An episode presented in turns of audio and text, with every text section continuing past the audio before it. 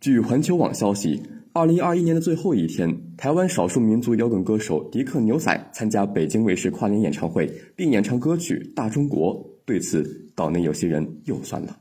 岛内亲绿媒体《民事新闻网》报道声称，六十二岁的迪克牛仔近年来将事业重心转往大陆发展。二零二一年十二月三十一号，还登上北京卫视跨年晚会，在与大陆演员贾乃亮合唱《大中国》时，第一句歌词就是“我们都有一个家，名字叫中国”，让网友看傻眼。对此，有岛内网友反驳“绿营玻璃心”，还有网友表示“台湾原住民一样是中华儿女，赞啦”。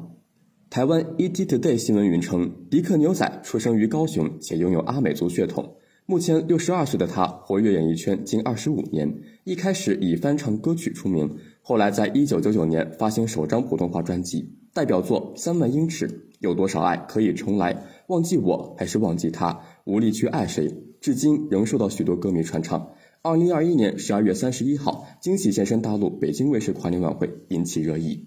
报道称，只见迪克牛仔久违的在大型舞台上公开演出。虽然年纪已经六十二岁，但他穿着一身黑色劲装现身，头顶留着一头招牌茂密长发。虽然许久未现身，但仍保持资深艺人的舞台魅力。唱出歌词：“我们都有一个家，名字叫中国，兄弟姊妹都很多，景色也不错。”最后更对着镜头喊道：“中国祝福你。”